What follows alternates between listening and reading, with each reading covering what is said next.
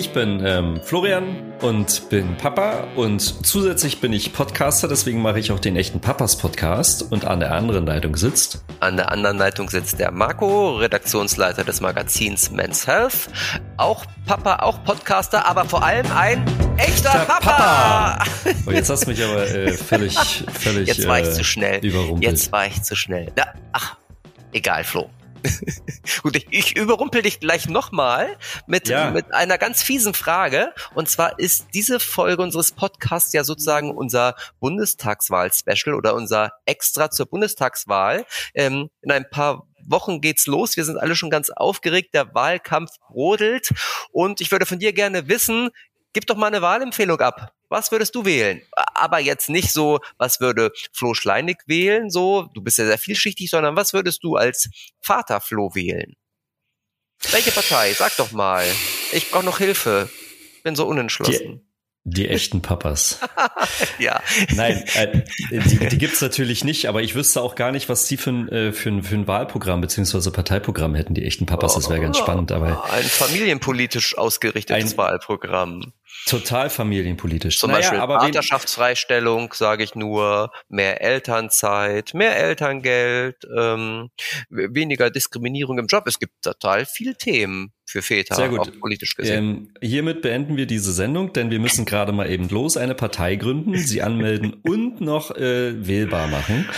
Nein, aber mal im Ernst, ähm, das ist natürlich ein sehr ernstes äh, Thema, das Thema Bundestagswahl. Also und ich hoffe, dass alle Hörer Rinnen äh, dementsprechend auch ähm, von ihrer Stimme Gebrauch machen. Wen würde ich wählen als Papa ähm, Flo? Also ich würde Puh, das ist sehr, sehr, also nein, eigentlich ist es, ich, für mich ist es klar, ich weiß, wen ich wähle. Ich wähle jemanden, ähm, die oder der sich ähm, vor allen Dingen für eine mh, hm, einerseits enkelfähige Zukunft einsetzt. Das ist, wäre mir sehr wichtig. Also, ne, geht um, um das Thema ähm, Umweltschutz, Nachhaltigkeit, mhm. Klima, Klima, ja. ganz wichtiges Stichwort. Enkelfähig ist, also Enkelfähigkeit ist ein Wort, was ich gerade erst gelernt habe tatsächlich. Ich auch. Ich finde es großartig. Okay, und du wolltest es gleich mal ausprobieren hier. In ja, Podcast. ich wollte gleich mal ähm, zeigen, dass ich belesen bin. Und ähm, äh, jedenfalls, und was noch auch ganz wichtig ist, natürlich familienpolitisch, ganz klar. Also eine Partei, die dementsprechend in ihrem Wahlprogramm ähm, nicht nur sagt, dass sie ähm, etwas Geld für Bildung übrig hat und für die Familien, sondern die wirklich ein klar umrissenes Profil hat dahingehend. Und ähm, ja. Okay. Ich sehe schon, Flo, du willst ja. nicht raus mit der Sprache, du willst mir keine Partei nennen, Nein. aber ich werde diese Frage einfach später nochmal stellen, nämlich unserem Gast, oder? Das wird ähm, lustig. Das wird lustig. Ich glaube auch, wenn, auch, auch wenn du sagst, dass das hier eine ernste Folge wird, glaube ich aber auch, dass es eine lustige Folge wird, eine unterhaltsame und eine hörenswerte Folge, ähm, weil wir haben heute als Gast einen Papa-Blogger, den ich sehr schätze, den Falk Becker. Und der ist sozusagen, ja, das ist der politische Papa-Blogger, den ich kenne. Ähm, weil er viele Aktionen laufen hat, jetzt seit ein paar Monaten sogar auch einen Podcast gemacht hat, der halt nennt sich auch Familienpolitisch. Ähm, und da geht es halt wirklich um das Thema Familienpolitik, ähm, wie kann man sich politisch engagieren, was ist für Familien, für Familien wichtig. Und ähm, ja, mit dem Falk sprechen wir so kurz vor der Bundestagswahl über all die Fragen und gucken mal, ob er eine Wahlempfehlung für uns hat. Total und äh, vielleicht auch zumindest ein bisschen Orientierung in all dem ähm, Wahldschungel. Ähm, und nicht vergessen, PS, wählen gehen. Wählen gehen, genau. Und wir machen wählen unser, gehen wählen gehen unbedingt. Ähm, und wir machen unser Kreuzchen heute schon mal bei Falk Becker und freuen uns, dass er heute mit uns spricht, oder? Hallo Falk, willkommen. Hallo Falk. Schön, dass du da bist erstmal. Willkommen bei den echten Papas. Hi, vielen Dank für die Einladung. Gerne. Du, du ähm, bist ja Papa-Blogger, oder? So als Papa-Blogger oder soll man auch Podcaster sagen? Ich habe dich jedenfalls als Papa-Blogger kennengelernt, sagen wir es mal so. Und ähm, dein Engagement ist in dieser Hinsicht ähm, aber immer politischer geworden, so aus, aus meiner Sicht. Ähm, deshalb so mal die erste Frage, warst du schon immer ein politischer Mensch? Also ja, ist richtig. Ich bin als Papa-Blogger gestartet und dann irgendwie in dieses politische Thema reingerutscht. ähm, es hat tatsächlich was damit zu tun, dass ich mich selbst als politischen Menschen betrachte. Äh, ich bin ja im Osten aufgewachsen und äh, sozialisiert worden und dann zur, ja, die Wende ist so mein erstes äh, politisches Ereignis, an das ich mich tatsächlich aktiv erinnern kann. Und ähm, da war ich neun Jahre alt, zehn Jahre alt. Und seitdem interessiert mich Politik tatsächlich, weil ich ja dann auch am, am, eigenen Leib erlebt habe, kann man so sagen. Und ähm, das hat mich, hat mich eigentlich auch nie losgelassen. Nachrichten, Politik haben mich immer interessiert. Und schlussendlich ähm, muss ich sagen, dass nachdem ich meinen ersten Sohn bekommen habe, das Thema für mich nochmal eine besondere Bedeutung bekommen hat. Einfach ja nach vorn blickend, ähm, man sich noch viel mehr dafür, dafür interessiert oder ich mich noch mehr dafür begonnen habe zu interessieren, was da eigentlich in Zukunft passiert und wie Politik gemacht wird und wie Politik vielleicht auch nicht gemacht wird. Okay, du bist als Vater also politischer geworden sozusagen. Ja, mein, mein Vatersein ähm, hat mich politisiert, ja. Jetzt hat Marco schon erwähnt, dass du auch Podcaster bist ähm, und du hast einen Podcast seit ein paar Monaten mit der Sabine Ponert mit dem Titel eben Familienpolitisch. Ähm, wie kam es dazu? Wie, wie, wieso habt ihr den gestartet? Ja, das ähm, begann mit einer mit einer äh, Instagram-Schaffenskrise von Sabine eigentlich. Ähm, die hat ähm, ja schon länger sich mit familienpolitischen Themen beschäftigt und auch fürs Mami Mac äh, damals mh, hm, dafür geschrieben und auch selbst viel darüber geschrieben. Sie arbeitet ja auch selbst im, im Politikbetrieb. Sie arbeitet in einem Bundestagsbüro von einem Abgeordneten der Grünen hat also tagtäglich mit Politik zu tun. Und sie meinte dann, dass sie nicht so richtig wisse, ob und wie sie in dieser Insta-Bubble weitermachen wolle. Irgendwas, was ja jeder in dieser Bubble äh, einmal im Jahr so als, äh, als Schaffenskrise hat.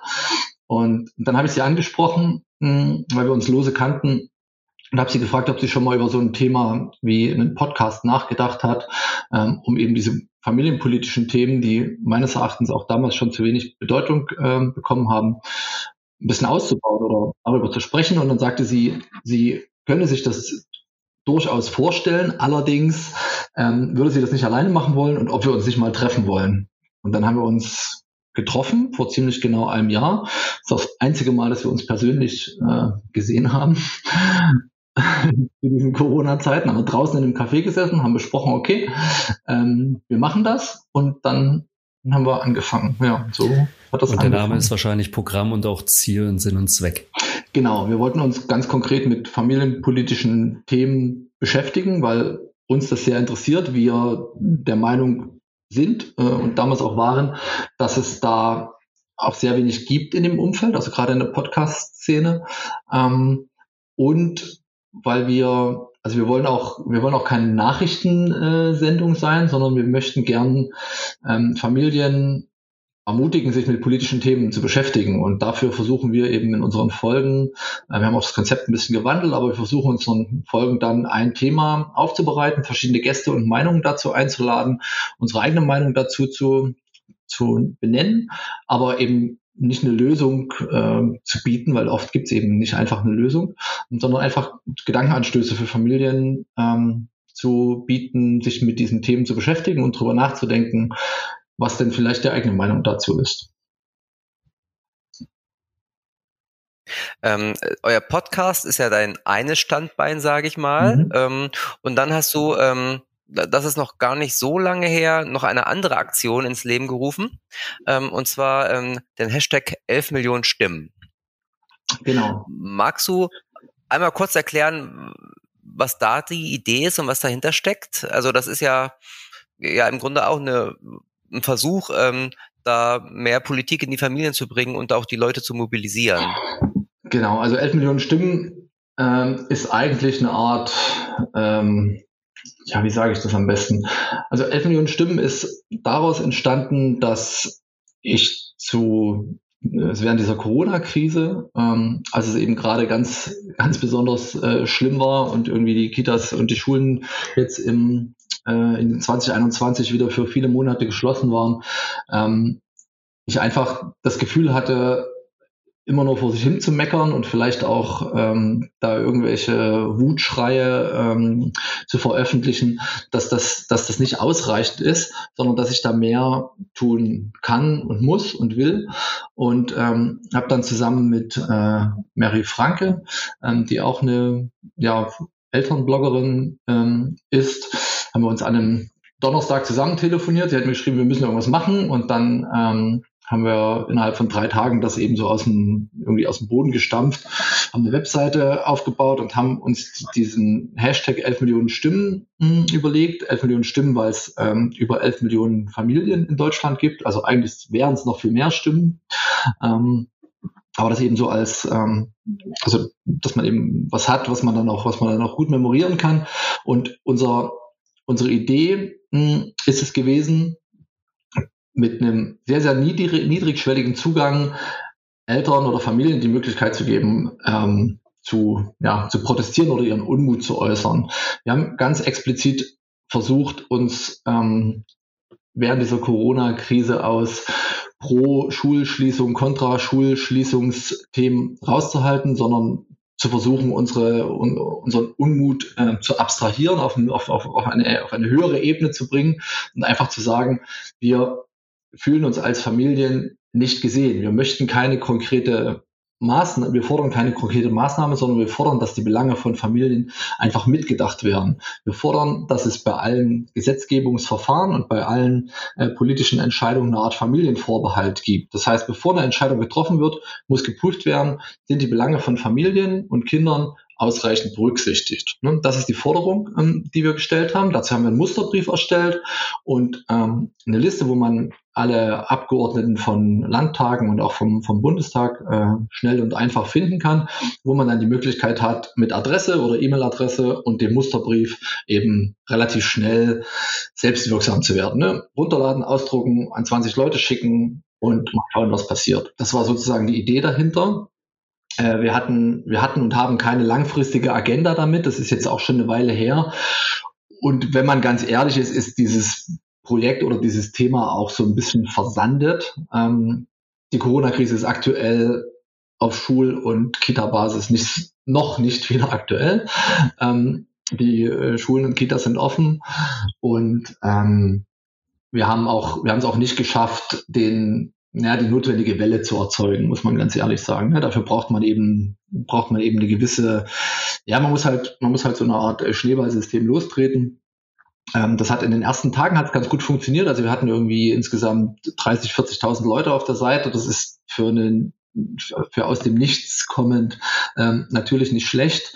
Ähm, aber 30.000 Leute auf der Seite heißt natürlich nicht, dass 30.000 Briefe ähm, verschickt werden. Und ähm, und das bedeutet, das bedeutet am Ende, ähm, dass, ja, dass, dass 11 Millionen Stimmen wahrscheinlich eine ganz gute Idee war, aber schlussendlich nicht die notwendige Aufmerksamkeit erzeugt hat, muss man, muss man ehrlich so sagen. Äh, ja, kann, kann, kann durchaus.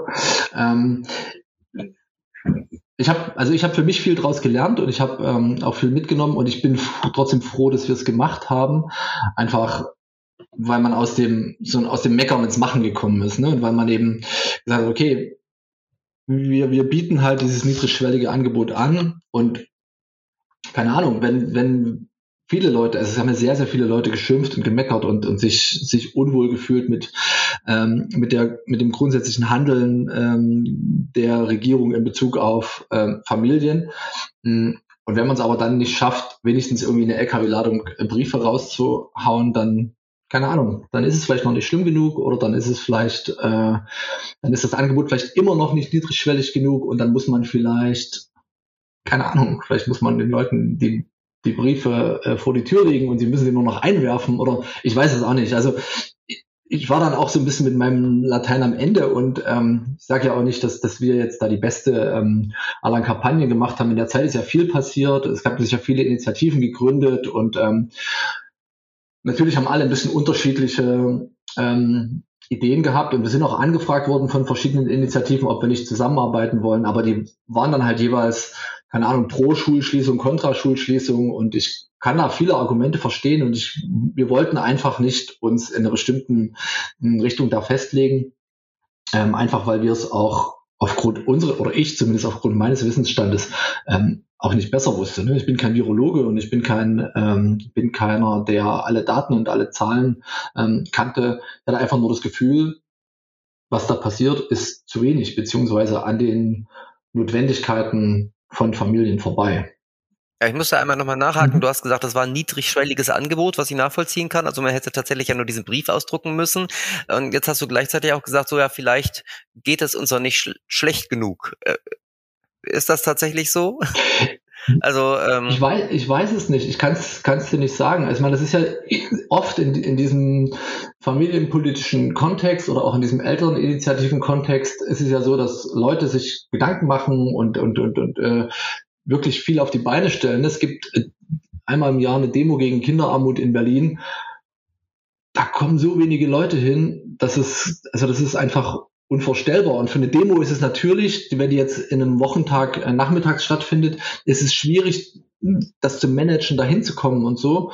Und ja, ich, also ich, ich verstehe halt nicht, warum gerade so zu Zeiten, in denen, ähm, in denen bestimmte also in dem Familien offensichtlich oder aus meiner Sicht zumindest benachteiligt worden sind, ne? während also Bundesliga-Fußballer wieder, wieder ihrem Beruf nachgehen konnten und gleichzeitig äh, Testkapazitäten gebunden haben und gleichzeitig konnten halt Schulen nicht öffnen oder Kitas nicht öffnen, dass da nicht einfach irgendwie 100.000 Leute auf die Straße gegangen sind. Ich, ich verstehe, ich kann das tatsächlich schwer nachvollziehen. Und muss dann tatsächlich entweder war es, also es gibt zwei Möglichkeiten. Entweder uns geht es nicht schlecht genug oder uns geht es so schlecht, dass wir keinerlei äh, Kapazitäten haben, um tatsächlich Protest nach außen zu tragen. Und beides ist ein schlechtes Zeichen. Also ich vermute mal, dass wir jetzt noch nicht in dieser Agonie leben, ähm, dass wir überhaupt nichts mehr machen können. Aber wie du es jetzt schon mehrfach auch angesprochen hast, also irgendwie ähm, das Thema familienpolitisch ist zumindest in meiner Filterblase immer in Verbindung mit Corona ganz extrem geworden in den letzten anderthalb Jahren. Ähm, also man hat eben viel mehr die das, das, das Gefühl, dass immer mehr Initiativen und immer mehr Krawall zumindest in meiner Filterblase oder in Social Media irgendwie entstanden ist. Aber ähm, vielleicht hat das aber auch deutlich gezeigt, dass Familien so keine Lobby haben. Vermutlich. Also sonst gäbe es ja, glaube ich, diesen Krawall nicht. Sonst gäbe es ja irgendwo die, die ähm, Stellen, an denen wir gehört werden würden. Die Familien zumindest. War dir das vorher so bewusst oder ähm, war, hat das vorher überhaupt keine Rolle gespielt bei dir? Mm, also es ist mir, mir ist schon immer oder schon immer, seit ich, äh, seit ich selbst Vater bin und mich eben mit, mit, äh, mit, mit Themen rings um Kinder einfach beschäftige, ist mir schon bewusst gewesen, dass es, ähm, dass es Unterschiede gibt. Ne? Also dass die, sagen wir mal, die heteronormative Kleinfamilie, äh, Mutter, Vater, Kind, äh, vielleicht zwei Kinder, vielleicht noch drei Kinder, ähm, dass ich hatte immer das Gefühl, dass, dass für die gut gesorgt ist und dass aber alles, was abseits dieser Norm ist, dass das schwierig, äh, dass es für, für, für, für diese ähm, Familien, Familienformen bedeutend schwieriger ist. Ne? Sei es ähm, sei es äh, homosexuelle Paare, die ähm, Kinder großziehen, sei es ähm, das Thema Alleinerziehende mh, natürlich oder ähm, allgemein Großfamilien, ähm, die, die vielleicht auch noch ein erhöhtes Armutsrisiko haben. Also alles, alles diese, alles diese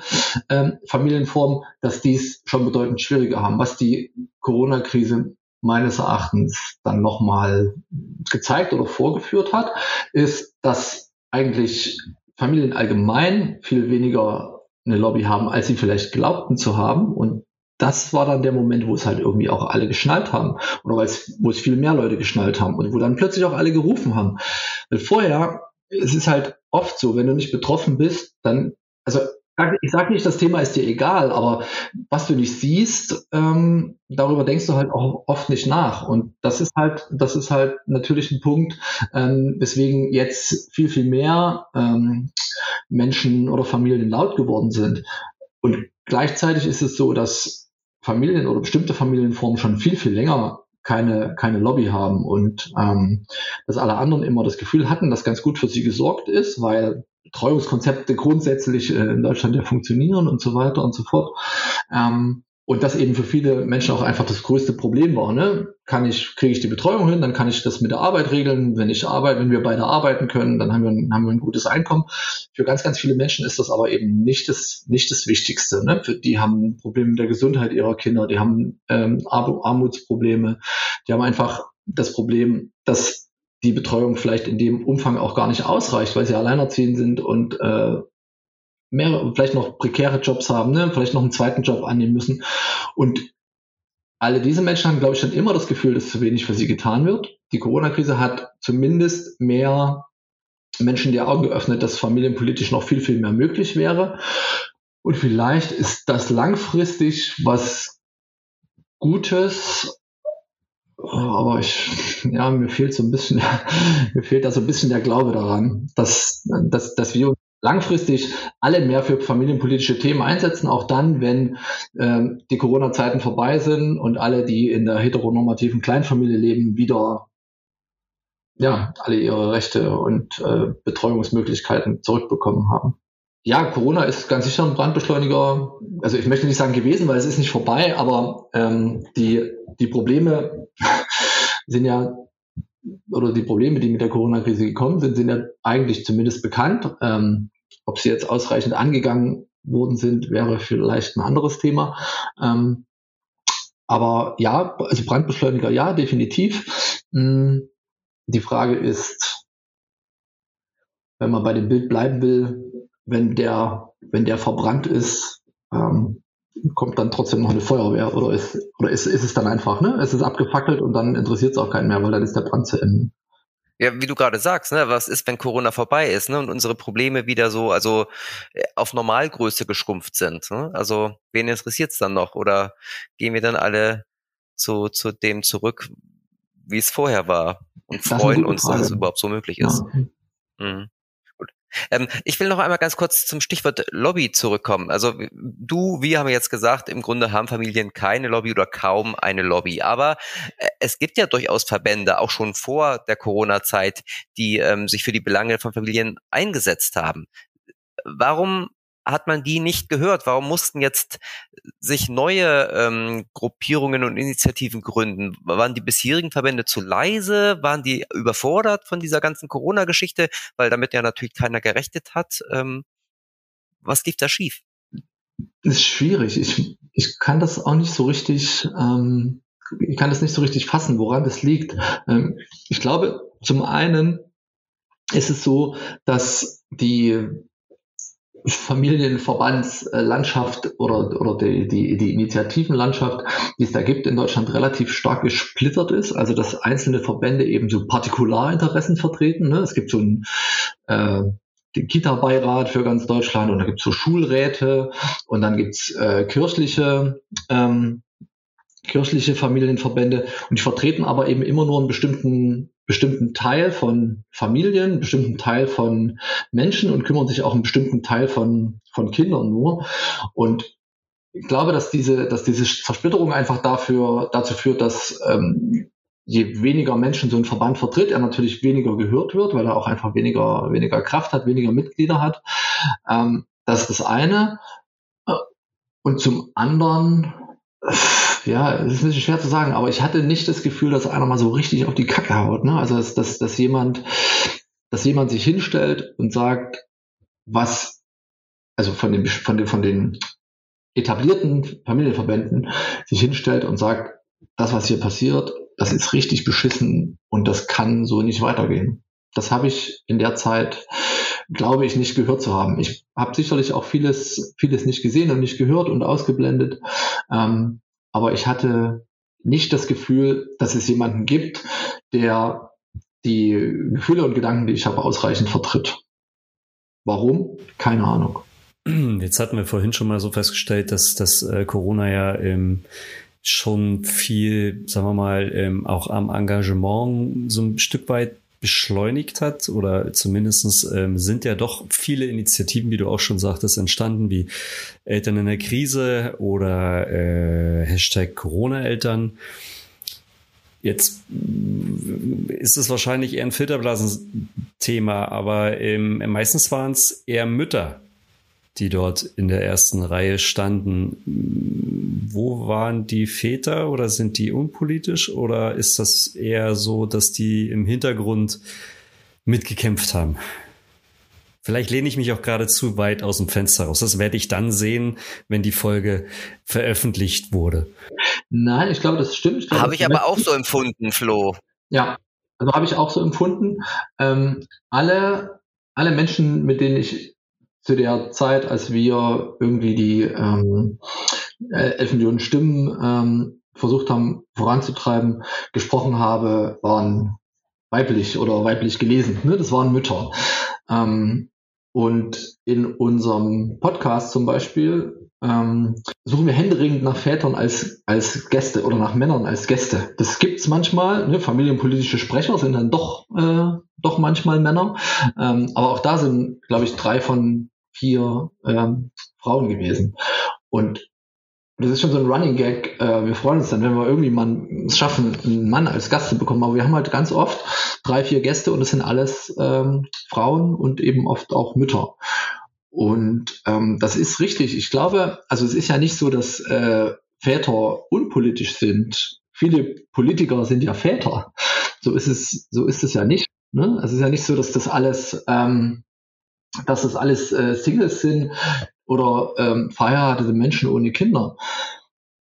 Das ist nicht so, aber es ist gleichzeitig so, dass das halt auch ein Abbild unserer aktuellen ähm, Elterngesellschaft einfach ist. Ne? Wer sich, wer sich äh, zum Großteil kümmert um die Kinder oder wer sich viel kümmert um seine Kinder, macht sich vielleicht auch mehr politische Gedanken, ähm, was das angeht. Und ja, also das ist auch eine, das ist natürlich auch eine, eine, steile These jetzt zu sagen, äh, wenn ich mich mehr um meine Kinder kümmern würde, dann würde ich mich vielleicht auch mehr äh, politisch engagieren. Aber ähm, gab ja auch relativ viele Dokumentationen, die diesen ganzen Corona, Homeschooling, Homeoffice Wahnsinn gezeigt haben. Und leider ist es eben dann auch oft so gewesen, da hat man gesehen, ja, der, der Vater hat sich halt irgendwie in sein Arbeitszimmer verzogen, äh, ist zum Mittagessen rausgekommen und dann ist er wieder da reingegangen. Und für den war das halt nervig, dass die ganze Zeit alle da waren, aber der hat ja relativ wenig äh, darunter zu leiden gehabt und damit wahrscheinlich auch nur zu einem Bruchteil verstanden, was es tatsächlich bedeutet, äh, Care-Arbeit und ähm, Erwerbsarbeit ähm, parallel zu machen. Ich erinnere mich da irgendwie an eine Doku oder an, an, an zwei Dokus, ähm, die auch in, in öffentlich-rechtlichen ähm, Sendern liefen, wo dann auch oft und viel darüber diskutiert wurde, ähm, ob es das jetzt wirklich sein kann, ne? dass, dass, dass, das, dass das so ist. Aber ich denke, das bildet halt einfach tatsächlich die Realität ähm, immer noch ab in vielen, in vielen Familien. Und ja, wenn kein, wenn kein Leidensdruck da ist, dann entwickle ich vielleicht auch nicht das, das ähm, Interesse, mich, mich politisch zu engagieren oder was zu ändern. Und ähm, also ja. Bei dem, bei, bei dem Gedanken ist man relativ schnell auch wieder bei Gerhard Schröder und Gedöns, oder? Also, ähm, weil du ja schon sagtest, irgendwie, es sind ja ganz viele Männer sind ja politisch aktiv, aber niemand sieht sich da irgendwie in der Verantwortung bei der Familienpolitik Politik aktiv zu werden. Das überlassen sie dann meistens den Frauen.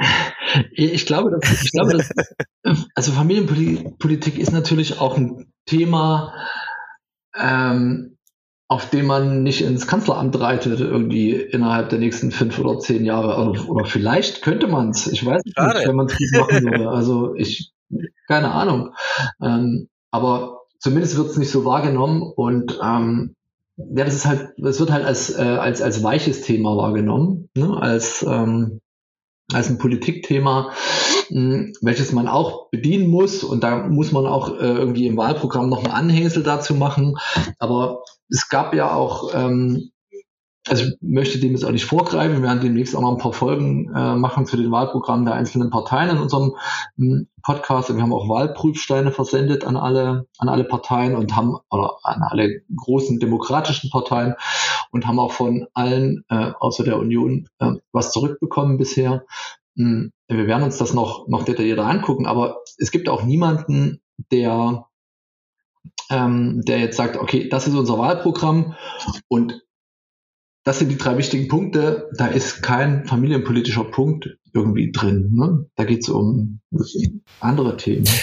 Vielleicht kann man hier einen ganz kurzen Einschub machen. Ähm, Väter, die uns jetzt zuhören oder auch Mütter, wenn ihr keine Ahnung von den Wahlprogrammen habt für die kommende Bundestagswahl, hört euch familienpolitisch an, falls ihr keine Lust habt auf Lesen oder sowas. Ähm, der Falk betet euch die runter.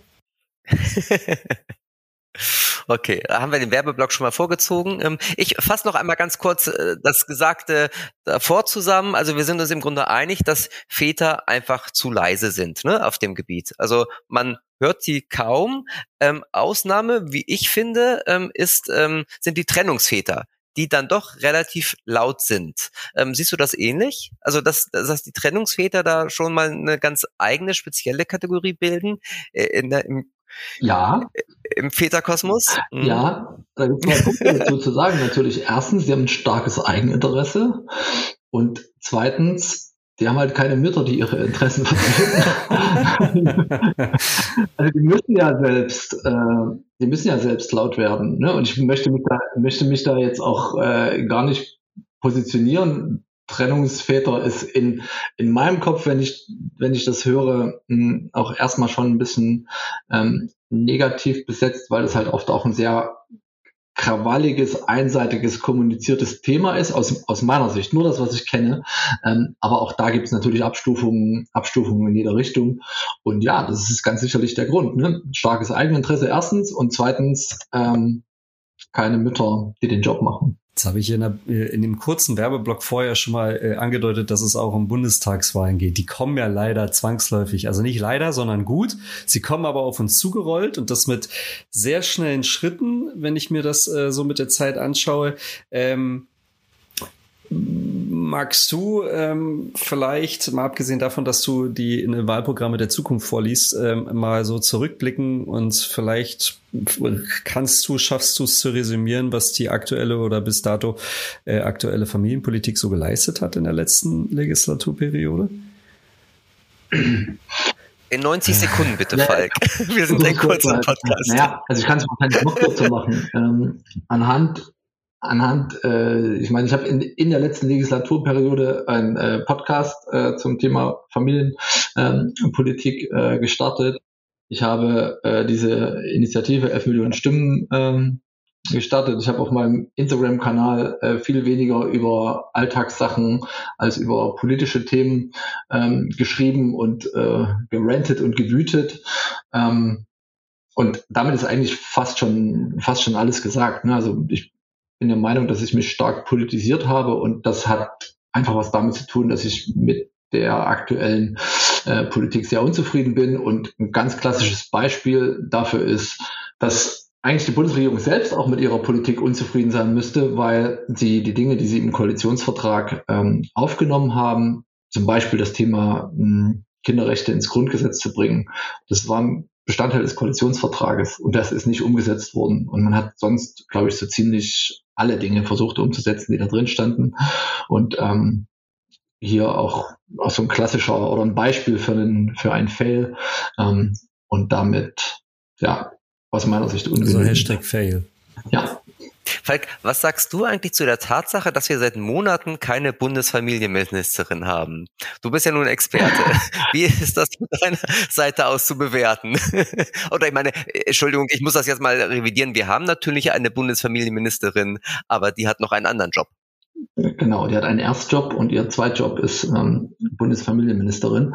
Ähm, ja, eigentlich ist das wäre jetzt, äh, wenn du die Frage nicht gestellt hättest, wäre das äh, in mein Resümee eingeflossen, ne? weil das zeigt einfach den Stellenwert, den ähm, Familienpolitik hat.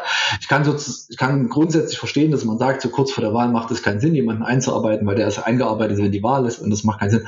Aber das Symbol ist einfach, also als Symbol gegenüber Familien ist es einfach verheerend. Ne? Und ich bin der Meinung, dann äh, hätte man vielleicht äh, wenn es möglich ist, äh, ich kenne mich da rechtlich nicht aus, aber dann soll man doch einen Staatssekretär oder eine Staatssekretärin, die seit Jahren äh, in dem Umfeld arbeitet und den Job sicherlich ohnehin besser kennt als die eigentliche Familienministerin, ähm, befördern für die paar Monate, um zumindest ein Zeichen zu setzen. Wir haben da jemanden, der ist verantwortlich dafür und der kümmert sich äh, nur darum. Ja, haben wir einen Post dazu gemacht, äh, ist mit großem Abstand unser erfolgreichster äh, Post aller Zeiten gewesen für familienpolitisch, äh, in dem wir uns genau darüber auch aufgeregt haben.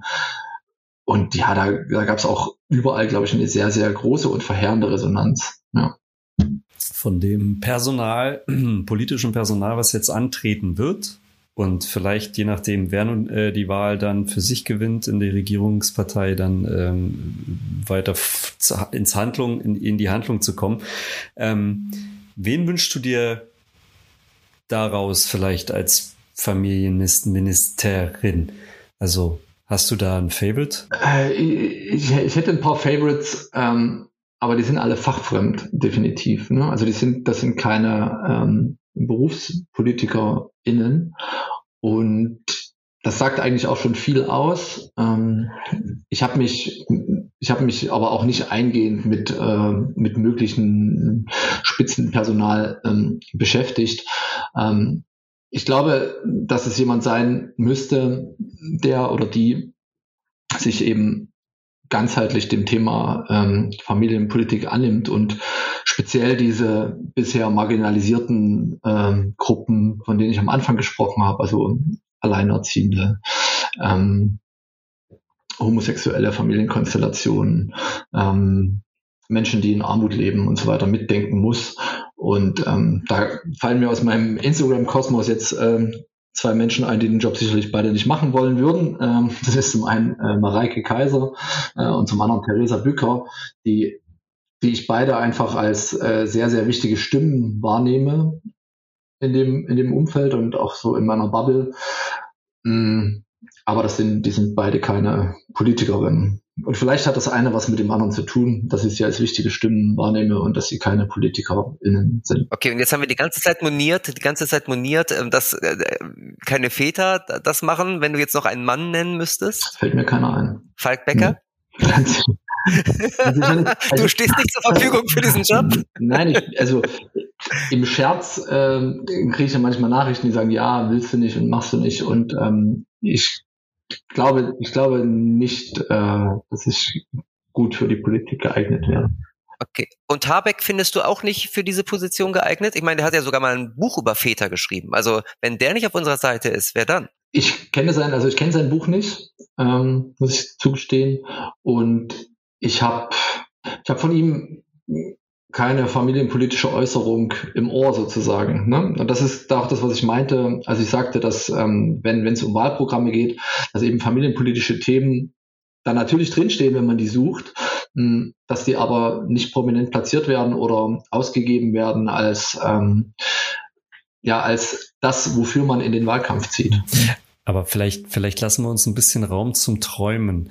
Wenn du dir einen bauen dürftest, was müsste der oder diejenige haben können müssen oder vielleicht äh, sein müssen von Überzeugung her, keine Ahnung. Ja, ich glaube, ich habe es äh, gerade versucht schon zu sagen. Ich glaube, es ist wichtig, ähm, diese, diese Themen, die man vielleicht auch in anderen Umfeldern angegangen hat, dass man die ganzheitlich zu Ende denkt. Ne? Beispiel, die Ehe für alle ist ein super, ist ein super ähm, Thema, welches ähm, sehr, sehr vielen Menschen möglich gemacht hat, ähm, ihre Lebensform so leben zu können, wie sie sich das wünschen in ihrer Beziehung. Gleichzeitig ist daraus aber nicht gefolgt, dass ein Adoptions- oder ein Abstammungsrecht entsprechend angepasst worden ist, ne? so dass sie diese Menschen können jetzt heiraten, aber es wird ihnen extrem schwer gemacht, Kinder zu bekommen, beziehungsweise ähm, wenn zwei äh, lesbische Frauen heiraten und eine bekommt ein Kind, kann die andere sich nicht als Mutter eintragen lassen. Ne? Das ist so ein, so ein klassisches Beispiel.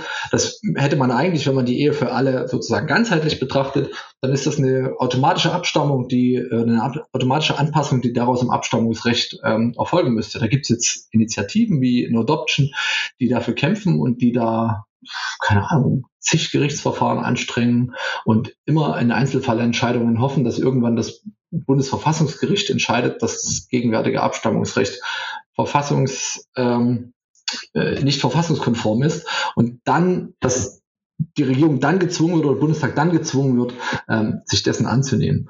Und wichtig wäre es einfach, jemanden, jemanden zu haben, der der Themen, die familienpolitisch relevant sind, ähm, ganzheitlich denken kann, der einen feministischen Ansatz ähm, verfolgt oder die. Ein Mensch, der es schafft, ja, diese, diesen, diesen familienpolitischen Vorbehalt, von dem ich am Anfang ähm, gesprochen habe, vielleicht tatsächlich irgendwie in den Köpfen seiner Mitparlamentarier zu verankern, dass man eben bestimmte Gesetze oder dass man einfach eigentlich alle Gesetze darauf prüft, ob sie Familien nicht benachteiligen oder ob sie, ja, sie Familien keine Steine in den Weg legen. Ähm, das ist eine Aufgabe, die, ich weiß nicht, die kann ein einzelner Mensch wahrscheinlich gar nicht ähm, gar nicht so leisten, weswegen ich da auch jetzt, keine, jetzt auch keine, äh, keine riesigen äh, Erwartungen an, an eine neue Familienministerin, sondern ich habe eher Erwartungen an eine, an eine Regierung, dass sie einen Koalitionsvertrag ähm, schreibt, in dem das eben so als als Grundsatz, ne, neben, neben einer Art Klimavorbehalt oder diesem Klimaveto, äh, worüber gerade gesprochen wird, dass man es vielleicht schafft, auch so eine Art Familienveto oder so einen Familienvorbehalt ähm, aufzunehmen. Hat meines Erachtens keine Partei ähm, auf dem Plan. Kann für mich das auch ganz anders heißen, muss auch gar nicht drinstehen, wenn alle sich einig sind darüber. Ähm, aber es, ja, es wäre schön. Ja. Okay, ja, also es bleibt spannend. Der, dieser Podcast erscheint ja kurz vor der Bundestagswahl, ist sozusagen unser Wahlspecial von den echten Papas. Und ähm, ja, ich hoffe, wir konnten so ein paar Themen anreißen und kann nur noch mal tatsächlich auf euren Podcast verweisen, familienpolitisch, der dann, glaube ich, noch sehr viel mehr in die Tiefe geht. Ähm, zum Abschluss unseres Podcasts gibt es immer ähm, eine Abschlussfrage, die wir jedem Gast stellen. Das ist nämlich unsere Spotify-Frage. Und zwar gibt es ähm, auf Spotify die echte Papas Playlist, die von Gast zu Gast anwächst. Das heißt, jeder unserer Gäste darf sich ein Lied wünschen. Ähm, ein Lied, was ihn in seinem Vatersein begleitet hat, ein Lied, das ähm, zum Thema dieser Episode passt, ein Lied, was ihn schon seit Kindesbein an ähm, begleitet. Das kannst du dir aussuchen. Aber du bist auf jeden Fall derjenige, der heute den Song aussuchen darf. Ja. Fällt dir spontan was ein? Ja, fällt mir spontan was ein. Äh, und zwar ist das äh, Just One Kiss äh, von Raphael Sadiq. Das ist äh, der Song, zu dem ich äh, quasi geheiratet habe, unser Hochzeitstag. Sehr schön. schön, genau. Also kommt auf die echte Papas Playlist damit, damit fing von Spotify äh, und können wir auch zu tanzen dann. Ja, so ungefähr. Ne? Ja, das stimmt. Gut, okay. Auf deinen Podcast haben wir schon ganz oft hingewiesen heute. Ähm, auf unseren müssen wir eigentlich gar nicht mehr hinweisen. Wir freuen uns trotzdem, ähm, wenn ihr ihn abonniert, ähm, wenn ihr ihn bewertet ähm, mit ein paar Sternen oder auch, wenn ihr uns noch besser einfach mal eine E-Mail schreibt und ähm, Feedback gibt, was euch gut gefallen hat, was euch schlecht gefallen hat, ob ihr noch Fragen habt. Ähm, beantworten wir gern alle und Flo ist immer derjenige, der unsere E-Mail-Adresse weiß, nee, oder Flo? Ihr schickt das, ich schickt das äh, einfach an, an podcast.echtepapas.de. Ihr könnt uns natürlich auch äh, schreiben, wen ihr euch äh, als zukünftige Familienministerin oder Familienminister wünscht. Ähm, das äh, wäre doch mal ganz spannend ähm, zu sehen, wen ihr euch da so vorstellt. Das stimmt. Da könnten wir eigentlich auch mal bei Instagram eine Umfrage machen, oder? Wir können ja so ein paar zur Auswahl stellen. Mareike Kaiser, spannender, ähm, spannender Gedanke. Falk Becker oder Robert Habeck und dann gucken wir mal, wer gewinnt. Gut, okay. Ja, Falk, auf jeden Fall vielen Dank. Nach dem, was Falk so beschrieben hat, sollte das oder dürfte das jemand äh, aus einer ganz bestimmten Partei nicht sein. Gerade wenn es um äh, so ne ähm, Familie und äh, heiraten für alle und so, dann müssen wir zum Schluss eigentlich Falk nochmal fragen, was er wählt? Nee, das dürfen wir, glaube ich, nicht, oder? Nein, ich Nein. glaube, wenn man, ich glaube, wenn man äh, unseren Podcast ein bisschen verfolgt, dann hat, kriegt man eine Idee. okay. Gut, okay. Also, ein Grund mehr, den nochmal anzuhören. Okay, gut. Also dann entlassen wir dich in die heiße Phase sozusagen. Es sind noch ein paar Wochen und ähm, dann wird's ja richtig spannend bei der Bundestagswahl. Genau. Definitiv. Vielen Dank jedenfalls Vielen Dank. für deine Zeit. Ja, Kleiner Aufruf, Und, bitte alle wählen. Ja, ja, das. Ja, äh, unbedingt. Genau. Nichts mehr hinzuzufügen. okay, gut. Okay, und vielleicht hören wir uns ja nach der Wahl mal wieder. Wäre spannend, ähm, dann noch mal einen zweiten Teil zu haben. Ja, genau. Zur, Neu zur Neuauflage von okay. 11 Millionen Stimmen. Ja. okay. Gut, Falk, dann hören wir uns irgendwann und die, den Rest hören wir hoffentlich in genau. zwei Wochen wieder. Macht's ciao, gut, ciao. vielen Dank. Tschüss.